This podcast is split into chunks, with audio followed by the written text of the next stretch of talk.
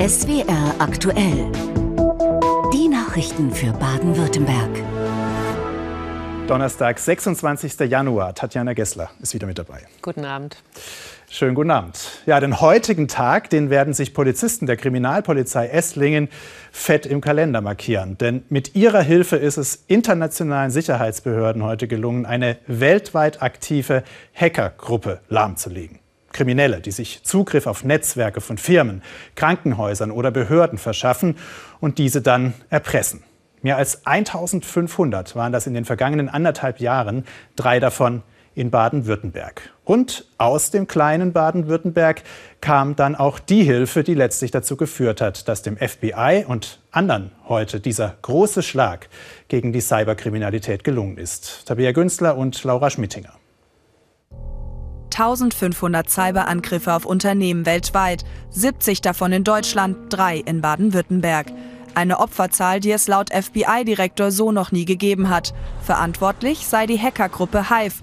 Doch für sie ist jetzt erstmal Schluss. Wir haben die Hacker gehackt. Wir haben den Spieß gegen Hives umgedreht und ihr Geschäftsmodell durchkreuzt, wodurch potenziellen Opfern rund 130 Millionen Dollar an Lösegeldzahlungen erspart wurde. Operation Dawnbreak. Eineinhalb Jahre lang hatten sich Ermittler in das Netzwerk der Täter eingeschleust. Es ist auch ein äh, Erfolg deshalb, weil ähm, die äh, Kriminalpolizei äh, in Esslingen äh, da eine reichhaltige Expertise äh, gesammelt hat. Denn vor zwei Jahren gab es bereits eine ähnlich große Ermittlung gegen Cyberkriminelle. Hive hatte mithilfe von Erpressersoftware einen Schaden in Milliardenhöhe verursacht. Mit der Software hat die Gruppe Daten gestohlen oder verschlüsselt, ganze Netzwerke lahmgelegt. Wer daraus entkommen wollte, musste hohe Lösegelder zahlen. Doch mittlerweile haben die Sicherheitsbehörden sämtliche Websites der Gruppe gesperrt, die Server beschlagnahmt, gestohlene Daten und Konten haben sie sichergestellt.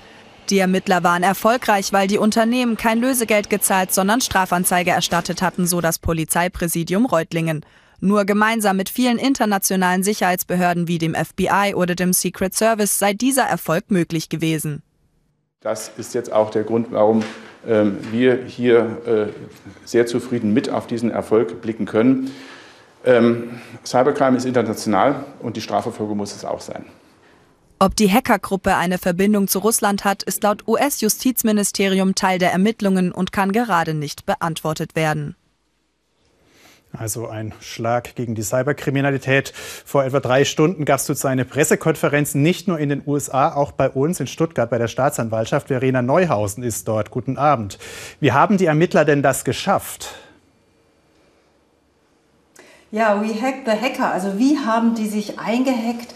Das war das Team von dem Reutlinger Polizeipräsident Udo Vogel. Sie sind ja zuständig mit ihrer Einheit für Cyberkriminalität und ganz zentral war ein betroffenes Unternehmen. Was haben Ihre Ermittler gemacht? Ja. Also es war nicht nur ein Unternehmer, aber natürlich beginnt es bei einem Unternehmer. Ähm, äh, das Unternehmen wurde gehackt, die Daten wurden verschlüsselt, damit war, das, war die Firma nicht mehr arbeitsfähig, hat natürlich immense Auswirkungen auf diese Firma gehabt. Die haben sich an uns gewandt, Gott sei Dank. Wir konnten mit denen Kontakt aufnehmen, sofort. Es geht dann manchmal mitten in der Nacht los. Wir fahren zu der Firma. Die Firma engagiert vielleicht auch eine externe Firma, die sich spezialisiert haben auf dieses Thema. Und wir schauen dann an, wie groß der Schaden schon ist, wer das sein könnte. Und dann geht es ins Eingemachte. Man versucht in das Netzwerk selber einzudringen mit der IT-Techniker von der Firma. Und dann versuchen wir den berühmten, die Spur aufzunehmen, den berühmten Faden aufzunehmen.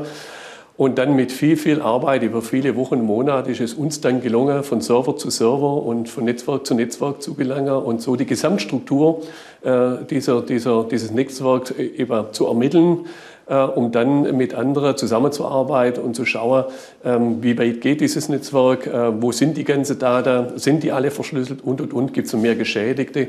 Und ich denke, ähm, das war, das war die Hauptarbeit, die wir geleistet haben. Haben Sie ja nicht allein geleistet, sondern mit Ermittlern in den USA vom FBI, mit Ermittlern von Europol. Ist man da ganz hinten, muss man sich da hinten anstellen, wenn man aus Esslingen, aus Reutlingen mitermittelt? Mhm. In der Tat habe ich das auch gedacht. Wir sind Im Gegensatz zum FBI natürlich eine kleine Einheit mit ein paar Leute hier in Reutlingen. Ähm, aber dem ist nicht so. Also ich war total überrascht, wie einfach die Zusammenarbeit geklappt hat, äh, wie, wie gut die Zusammenarbeit grenzüberschreitend war, wie uns aber auch unser Landeskriminalamt, unser Bundeskriminalamt unterstützt hat, um das anlaufen zu lassen und wie wir dann die Kontakte herstellen konnten. Und ganz kurz, was raten Sie Unternehmen für die Zukunft, damit sowas nicht wieder passiert? Okay, der erste Ratschlag ist, Personal und Technik sich so aufzustellen, dass sowas gar nicht passiert. Der zweite Ratschlag ist, äh, im Grunde genommen mit uns Kontakt aufzunehmen, wenn es passiert, dass der Schaden so klein wie möglich bleibt. Und deshalb braucht das FBI, braucht aber auch die Polizei hier vor Ort viele Leute. Vielen Dank, Verena Neuhausen. Danke. Ja, das ist ein Erfolg für die Polizei, aber man kann sich vorstellen, das ist auch ein Albtraum eines Firmenchefs, wenn die Bildschirme im Unternehmen morgens schwarz sind, nichts mehr geht. Ohne PCs, ohne Internet ist ja quasi nichts mehr möglich. Selbst Drehbänke oder Druckmaschinen hängen heutzutage am Netz und sind dann in den Händen von Erpressern, die Millionen fordern, wenn die Firmen wieder Zugriff wollen. Solche Fälle gab es auch in den vergangenen Monaten immer mal wieder in Baden-Württemberg, wie Gabriela Segreto und Jacqueline Vieh zeigen. Das Klinikum Friedrichshafen. Im Januar 2022 greifen Hacker an, durch eine Sicherheitslücke. Zunächst spielen die Drucker verrückt. Als das Klinikum die Cyberattacke bemerkt, nimmt es das komplette System vom Netz. Doch damit sind alle Patientendaten weg. Ein langwieriger Weg, die alle wiederherzustellen. Im Oktober 2022 wird die Zeitungsredaktion der Heilbronner Stimme Ziel einer Cyberattacke. Die Computersysteme waren von Kriminellen verschlüsselt worden. Keine Anrufe oder E-Mails gingen rein oder raus. Auch das Redaktionssystem, dort, wo die Zeitung entsteht, streikt. Die Druckerei steht still. Auch die Firma Pilz aus Ostfildern wird 2019 Opfer eines Angriffs. Das Unternehmen, das Automatisierungstechnik für den Maschinenbau entwickelt, wurde monatelang ausspioniert, dann wurden Daten verschlüsselt. Tausende Produkte können nicht ausgeliefert werden, wochenlang steht die Produktion still. Im Mai 2019 greifen Hacker den Buchhändler Osiander in Tübingen mit einem Virus an, der sämtliche Daten verschlüsseln sollte. Die IT-Abteilung bemerkt das noch rechtzeitig, schaltet das System ab, bevor das Virus aktiv werden konnte. Die Folgen dennoch erheblich. Sämtliche Geräte müssen ausgetauscht werden. Und genau solche Fälle sind der Alltag eines Cybersicherheitsexperten aus Tübingen, mit dem ich vor der Sendung sprechen konnte. Schönen guten Abend, Sebastian Schreiber. Sie bekommen ja in Ihrem Arbeitsalltag quasi täglich Anrufe von Firmen, die gehackt wurden oder Angst haben. Äh, befürchten Sie jetzt so ein bisschen, dass Ihr Geschäft einbricht nach diesem Schlag? Oh, da habe ich gar keine Bedenken. Es wird andere Hackergruppen geben, die die gleiche Arbeit machen. Das war bei der Beendigung von Emotep genau das Gleiche. Da ging es auch hinterher weiter. Das heißt also, das ist ein wachsendes Geschäft. Das sind ja riesige Summen, die da teilweise erpresst werden. 50 Millionen Euro waren es allein bei wohl prominentesten Fall in Deutschland, Mediamarkt und Saturn 2021, mhm. die da gefordert wurden. Ähm, das scheint ja ein relativ einfaches kriminelles Geschäft zu sein. Vollkommen richtig. Die Täter sind in der Lage, allein die Verfügungsgewalt über fremde Systeme zu Geld zu machen. Und das ist spektakulär. Auch die Lösegeldübergabe ist für den äh, Täter sehr attraktiv, denn die erfolgt im Darknet in Bitcoins. Das heißt, da gibt es für den Täter eigentlich kein Risiko. Nun ist das Ganze äh, funktioniert ja mit einer sogenannten Ransomware. Was heißt das denn genau? Also wie gehen die Kriminellen da vor? Äh, die Kriminellen gehen vor, die hacken ein Netzwerk eines Unternehmens oder einer Behörde. Dann werden alle Daten verschlüsselt. Das heißt, die E-Mails, die Dateien, SAP, aber auch die Daten auf Robotern. Und dann wird dem Unternehmen, das betroffen ist, gewissermaßen der Service der Entschlüsselung verkauft. Das heißt, der Hinterschlüssel wird verkauft. Äh, und der Betrag ist dann hinter in Bitcoins zu entrichten. Und dann kriegt das betroffene Unternehmen den Schlüssel und kann weiterarbeiten. Und der Täter, der behält dann eben drei, vier äh, oder eben auch 50 Millionen Euro. Das heißt, in dem Moment, wo ich bezahle, gehen die Systeme wieder, wieder auf. Da kann ich meine Bildschirme wieder sehen. Wie, äh, Richtig, können sich, sind die Krypto und können loslegen. Wie können sich die Firmen denn davor schützen? Das stelle ich mir schwierig vor, wenn, wenn heute alle am Netz hängen. Vollkommen richtig. Äh, Unternehmen müssen eben die Systeme härten, die Systeme warten äh, und die Systeme regelmäßigen Sicherheitstests, sogenannten Penetrationstests, unterziehen. Und dann ist die Wahrscheinlichkeit sehr gering, dass was passiert. Nun reden wir jetzt die ganze Zeit über Unternehmen. Ist kritische Infrastruktur, und davor haben wir ja spätestens seit dem Angriff auf die Ukraine auch Angst, mhm. ähm, ist die auch betroffen? Ist die auch in Gefahr? Nun, gerade bei Hive hat es einige Krankenhäuser erwischt. Das kommt also auch regelmäßig vor. Ähm, ist natürlich genauso betroffen. Es werden also auch Behörden gehackt, es werden Kommunen gehackt, äh, es werden Krankenhäuser gehackt und Energieversorger. Da muss man also ganz genau drauf schauen. Vielen Dank, Sebastian Schreiber, Cybersicherheitsexperte aus Tübingen. Danke. Sehr gerne. Ja, der russische Angriffskrieg in der Ukraine, eben hatten wir es davon. Er hat vieles verändert. Auch unser Bild von der Bundeswehr, deren Aufgaben sich komplett verschoben hatten. In den vergangenen Jahren haben die Soldatinnen und Soldaten unsere Sicherheit nicht an der Landesgrenze, sondern am Hindukusch in Afghanistan oder im westafrikanischen Mali verteidigt. Seit mehr als elf Monaten ist die Welt eine andere. Plötzlich ist da die Angst vor einem Angriff über die Ukraine hinaus. Es gibt Truppenbewegungen der NATO innerhalb Europas, die von Ulm aus geplant werden. In der Wilhelmskaserne dort kümmern sich 400 Soldaten darum, dass technische Geräte, der Fuhrpark und Lebensmittel dort ankommen, wo sie gebraucht werden. Wie der Befehlshaber in Ulm die derzeitige Sicherheitslage in Europa einschätzt, Peter Schmid. Eine Rede in sicherheitspolitisch angespannten Zeiten. Generalleutnant Alexander Solfrank hält sie zur Stunde zur Einschätzung der Lage. Zum ersten Mal als neuer Befehlshaber der Ulmer Kommandos. Die Rede im Ulmer Kornhaus hat Tradition. Auch weil von der Ulmer Wilhelmsburg-Kaserne aus NATO-Einsätze koordiniert werden. Durch den Krieg in der Ukraine wurde das NATO-Kommando JSEC aktiviert, die Sicherheitsbestimmungen an der Kaserne verschärft. Schon vorab hat Solfrank die Eckpunkte seiner heutigen Rede besprochen. Das oberste Ziel bleibt, für Abschreckung gegenüber Russland zu sorgen. Abschreckung besteht aus der Fähigkeit, sich zu verteidigen, aber auch der Bereitschaft, sich zu verteidigen. Und äh, dazu passt die NATO gerade ihre konkreten Planungen, die existierten Planungen noch weiter an. Ähm, werden weitere Kräfte äh, vorgesehen, größere Kräfte, Kräftedispositive vorgesehen, äh, sodass es möglichst eben nicht zu einem russischen Versuch kommt. Einblicke in die Wilhelmsburg-Kaserne sind rar. Zivilisten dürfen gar nicht rein, Journalisten nur den Teil filmen, der nicht sicherheitsrelevant ist, wie den Fuhrpark der Bundeswehr oder Soldaten, die Zelte reinigen. 400 Soldaten aus 25 Nationen koordinieren im Bündnisfall mögliche Truppenverlegungen auf NATO-Gebiet sowie die dazugehörige Versorgung der Truppe mit Lebensmitteln, medizinischem Equipment oder Schlafmöglichkeiten.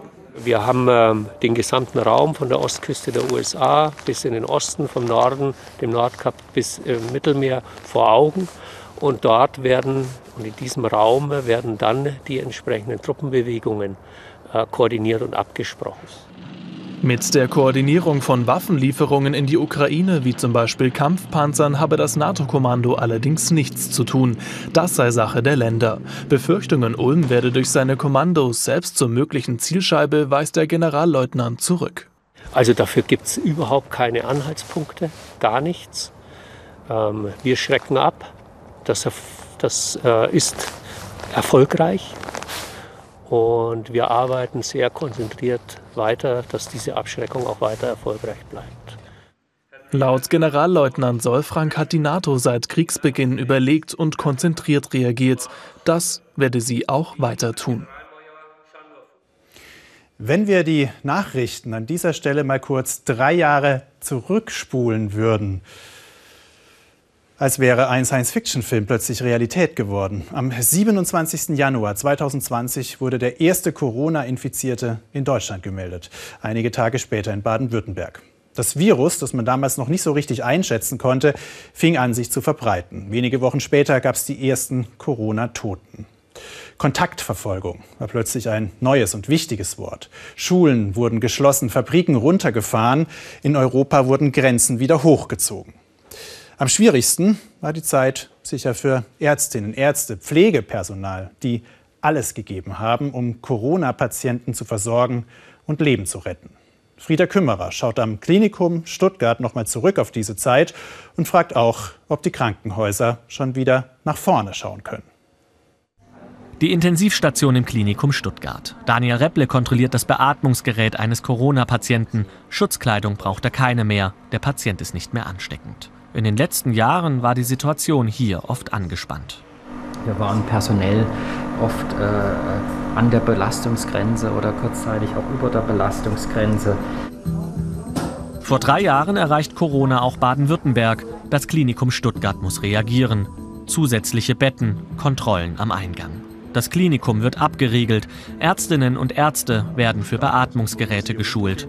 Eine Zeit geprägt von Unsicherheit. Wir mussten uns erst äh, zurechtfinden, ein Gefühl dafür äh, bekommen. Äh, wir hatten natürlich äh, äh, die erste Zeit auch das Risiko einer eigenen Infektion.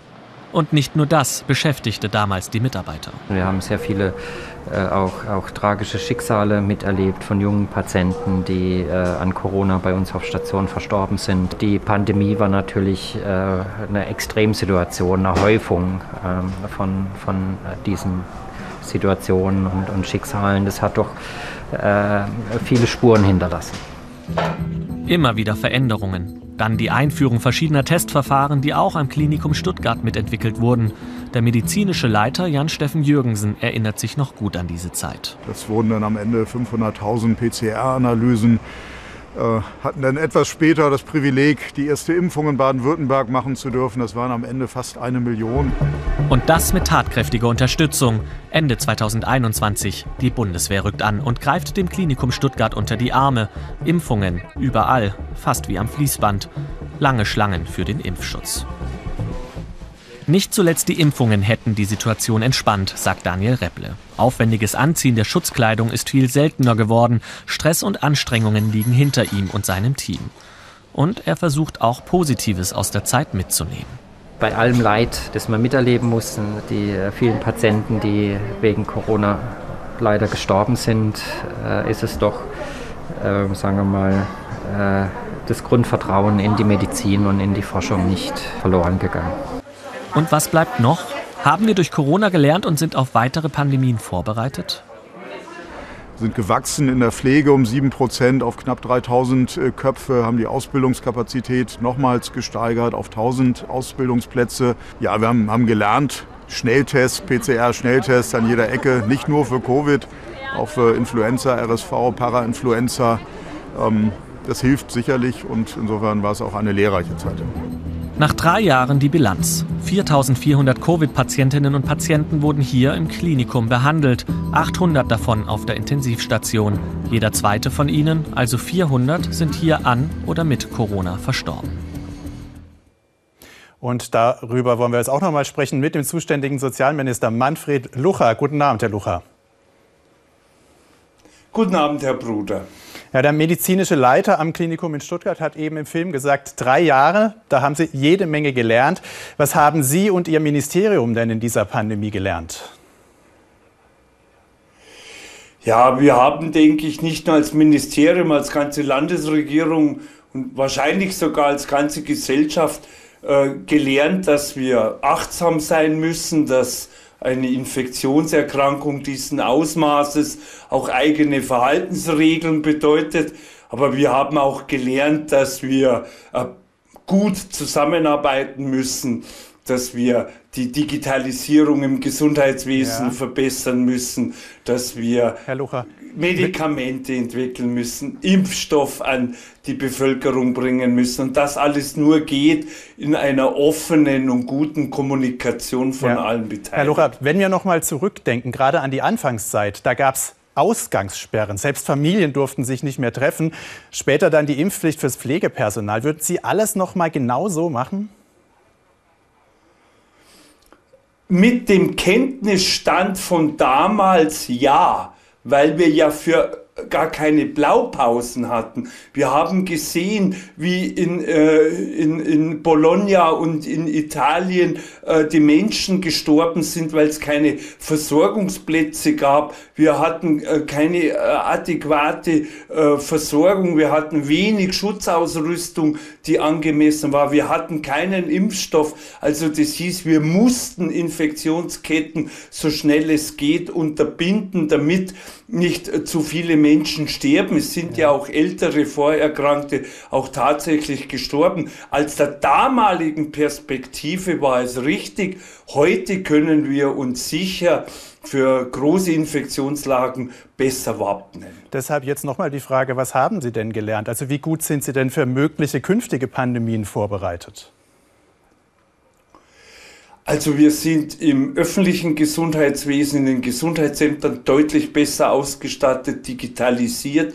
Wir können äh, Schutzeinrichtungen, äh, Schutzkleidung, persönliche Schutzausrüstung, Masken, Kitteln, äh, Medikamente besser einsetzen, besser einschätzen. Ich glaube, mhm. dass wir auch in der Forschung äh, noch mal ein Stück besser geworden sind.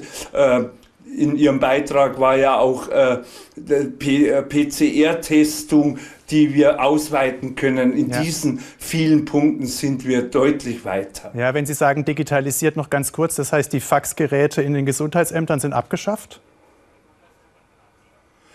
Äh, sie sind weitestgehend abgeschafft, aber manchmal kann man sie ja auch gebrauchen. Aber wir haben tatsächlich jetzt digitale Anschlüsse, Dateninformation, äh, die ganzen Register, die wir aufgebaut haben, die haben mhm. doch jetzt in der letzten Zeit sehr, sehr gut funktioniert.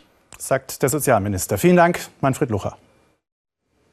Auch das hatten wir vor der Sendung aufgezeichnet und kommen jetzt zu Nachrichten mit Tatjana. Europas größter Softwarekonzern SAP aus Waldorf meldet einen Gewinnrückgang nach Steuern im Vergleich zum Vorjahr um 68 Prozent auf 1,7 Milliarden Euro. Der Hauptgrund ist laut SAP der Rückgang der Aktienkurse in der Technologiebranche, weil SAP in diesem Bereich an zahlreichen Start-ups beteiligt sei. Ähnlich wie Google und bei Microsoft will SAP jetzt Stellen streichen. Es ist der erste Jobabbau seit 2019 bei SAP und es geht um 3000 Stellen weltweit, davon 200 in Deutschland. Im Moment gibt es beim Softwarekonzern knapp 112.000 Vollzeitstellen. Bei der Bilanzpressekonferenz heute in Waldorf gab es Zahlen und die Ankündigung, dass man sich im Zuge eines Restrukturierungsprogrammes künftig wieder stärker auf das Kerngeschäft konzentrieren wolle auf diesem Weg haben wir schwierige Entscheidungen zu treffen. Wir haben Wachstum, wir haben Innovation, wir sind auf einem sehr guten Weg. Und ja, da muss man schwierige Entscheidungen treffen, aber es, es muss sich keiner Sorgen machen, dass die SAP nicht auch mittel- und langfristig auch sehr erfolgreich sein wird. So ging es mit dem Geschäft in der Cloud, also mit Speicherplatz, Rechenkapazität und Programmen zu mieten, im vergangenen Jahr aufwärts. Der Umsatz wuchs hier um 10 Prozent auf 26,5 Milliarden Euro. Im Moment prüfe man den Verkauf der Mehrheitsbeteiligung am Online-Marktforschungsunternehmen Qualtrics, das wohl nicht mehr zum Kerngeschäft von SAP zählt. Aktuell ist das Waldorfer Unternehmen Weltmarktführer bei sogenannter ERP-Software zur Steuerung von Unternehmen. Erneut gab es heute Warnstreiks bei der Post. Briefe und Pakete wurden deshalb nicht überall zugestellt. Betroffen waren vor allem die Regionen Stuttgart, Reutlingen, Villingen-Schwenningen, Zollernalb, Wernau, Ebersbach an der Vils, die Region rhein und teilweise Südbaden. Die Gewerkschaft Verdi will mit den Warnstreiks den Druck in der laufenden Tarifrunde erhöhen. Sie fordert 15 Prozent mehr Geld. Die Staatsanwaltschaft hat einen Busfahrer wegen fahrlässiger Tötung angeklagt. Sein Bus war, nachdem er ausgestiegen war, im Juli in Heidelberg gegen eine Hauswand geprallt. Eine Frau kam ums Leben.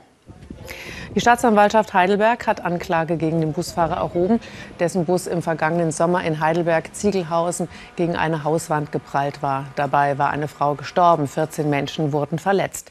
Der 42-jährige Busfahrer muss sich wegen fahrlässiger Tötung und Körperverletzung verantworten. Laut Staatsanwaltschaft habe er die Handbremse nicht aktiviert.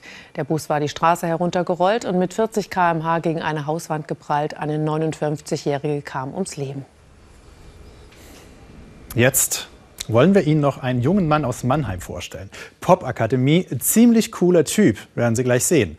Nach außen, in ihm drin, da ist ganz schön was los. Vor allem zwei Fragen treiben ihn um. Wer bin ich und wo gehöre ich hin? Denn Engin de Vekiran hat eine deutsche Mutter und einen türkischen Vater. Er selbst ist Musiker und hat sich gemeinsam mit seiner Band dran gemacht, seine Fragen zu beantworten. Natürlich mit Musik. Jana Gürer.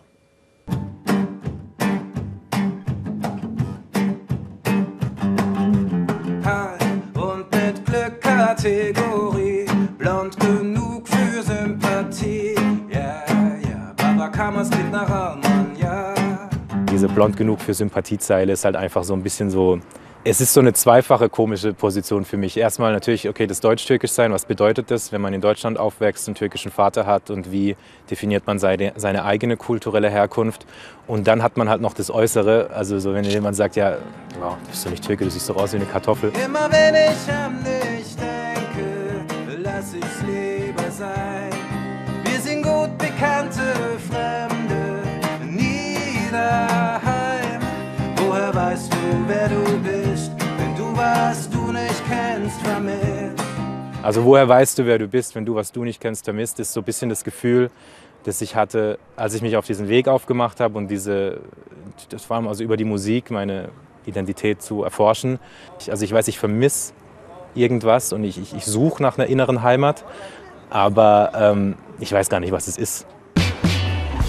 Für einen Mix der Kulturen steht auch der Mannheimer Stadtteil Jungbusch. Hier hat Engin an der Popakademie studiert, hier wohnt er. Im Frühjahr erscheint das erste Album seiner Band, Die Geschichte einer Nacht. Und die beginnt in der Musik wie im wahren Leben, hier im Kiosk Yüksel. Kopf hoch, Baby, kannst du sehen? Kiosk Yüksel hat noch auf. Das wärmste Neonlicht der Stadt scheint hier drin auf uns hinab.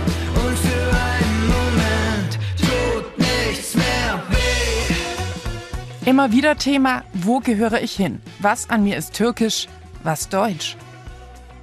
Vor der Musik hat sich diese Frage gar nicht so gestellt, aber mit der Musik hat die Frage sich gestellt und ich konnte sie auch mit der Musik irgendwie beantworten. Und zwar so: zwei unterschiedliche Kulturen, doppelte Inspiration.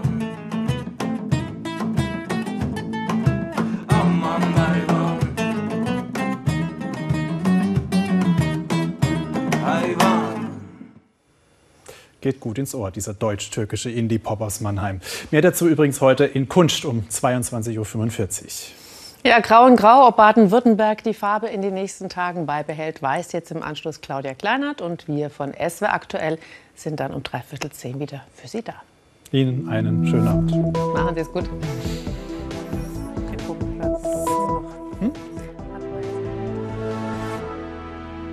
Guten Abend und herzlich willkommen zum Wetter. Trüb und grau war es heute und so wird es auch die nächsten Tage weitergehen. Aber die Temperaturen steigen etwas an.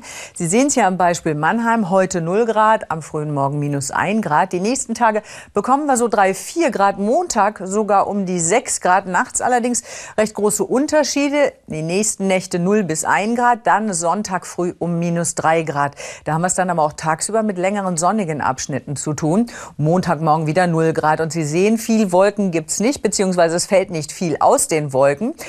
Da ist es meist trocken, dann am Sonntag sogar längere Zeit mit etwas Sonne und Montag kommt wohl wieder ein neues Frontensystem herein und das bringt dann Regen in den höheren Lagen, auch Schnee, weil die Temperaturen ja auch ansteigen. Jetzt in der Nacht haben wir es noch mit kompakten Wolken zu tun, daraus gelegentlich ein paar Flocken. Die Temperaturen sinken bis morgen früh auf Werte von meist 0 bis minus 7 Grad, minus 7 Grad in höheren Lagen, wo sich Kaltluft sammelt. Morgen Vormittag geht's los mit kompakten Wolken. Ein paar Flocken fallen daraus, wird nicht allzu viel sein. Auch im Laufe des Nachmittags kann es immer mal wieder wenige Schneeflocken, den Rhein entlang auch Schnee bzw. Schneeregen sein. Die Temperaturen steigen zum Nachmittag auf Werte von meist minus 3 bis plus 3 Grad und der Wind dazu ist überwiegend schwach. Er kommt meist aus nordöstlichen Richtungen. Die nächsten Tage kommt ein bisschen Bewegung ins Wetter. Samstag noch mal ähnlich wie heute, was bedeutet dichte Wolkenfelder, etwas Regen beziehungsweise ein paar Schneeflocken bei bis zu 5 Grad. Sonntag dann meist trocken mit sonnigen Abschnitten, dort wo sich Nebel- und Hochnebelfelder rasch auflösen. Höchsttemperaturen 1 bis 4 Grad. Montag dann im Laufe des Nachmittags abends aus Nordwesten ein neues Frontensystem und das bringt dann Schnee bzw. Regen. Zuvor Temperaturen von 4 bis meist sogar wieder 6 Grad. Also da merkt man dann doch, dass es deutlich wärmer wird als im Moment.